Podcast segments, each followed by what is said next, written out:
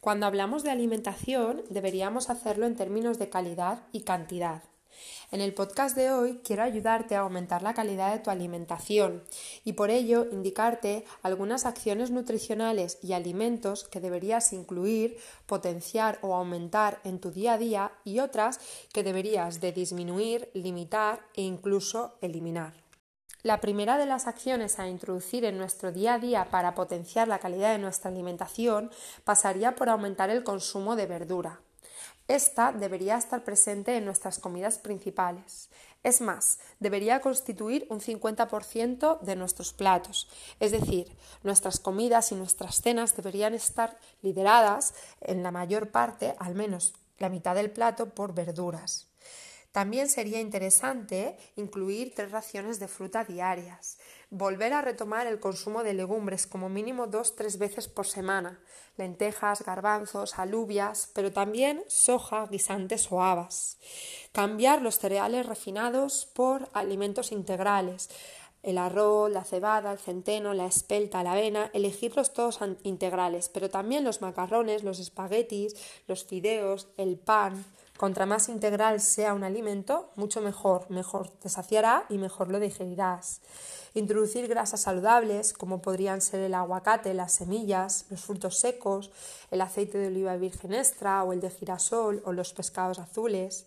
Incluir proteína de calidad, dos o tres veces a la semana pescado, dos o tres veces a la semana carne magra, como podría ser pollo, pavo y conejo, dos o tres veces a la semana huevo y lácteos desnatados todos los días. Para las personas que hayan elegido alimentarse de forma ovolácteo vegetariana o vegana, indicarles que el consumo de proteína también debería ser de calidad y deberían de realizar una buena complementación proteica vegetal, con tal de que no les falte ningún nutriente en su alimentación.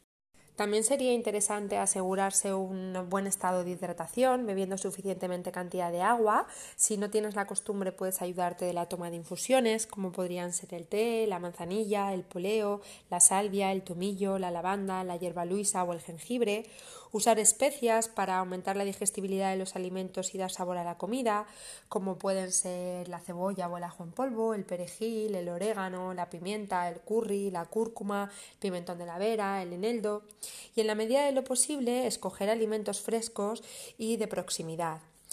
Como cuestiones a limitar en tu alimentación, deberías intentar dejar de lado los procesados, evitarlos en la, en la, medida de lo posible e intentar comer más como lo hacían nuestros antecesores, como lo hacían nuestros abuelos.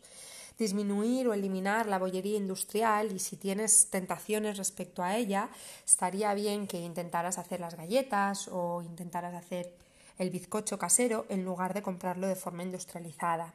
Disminuir el consumo de alimentos ricos en azúcar que crean adicción y más hambre, así como de bebidas azucaradas. Reducir el consumo de fiambres, carnes rojas y procesadas, debido a que están relacionadas con las enfermedades cardiovasculares, debido a las grasas saturadas que van asociadas a este tipo de alimentos. Y también en los últimos años se ha relacionado con determinados tipos de cánceres.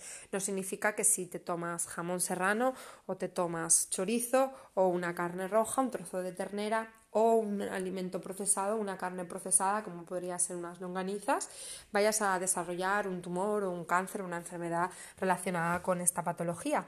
Pero sí que es cierto que tus probabilidades y posibilidades aumentarán, por lo que debes de limitar el consumo y que sea algo esporádico u ocasional.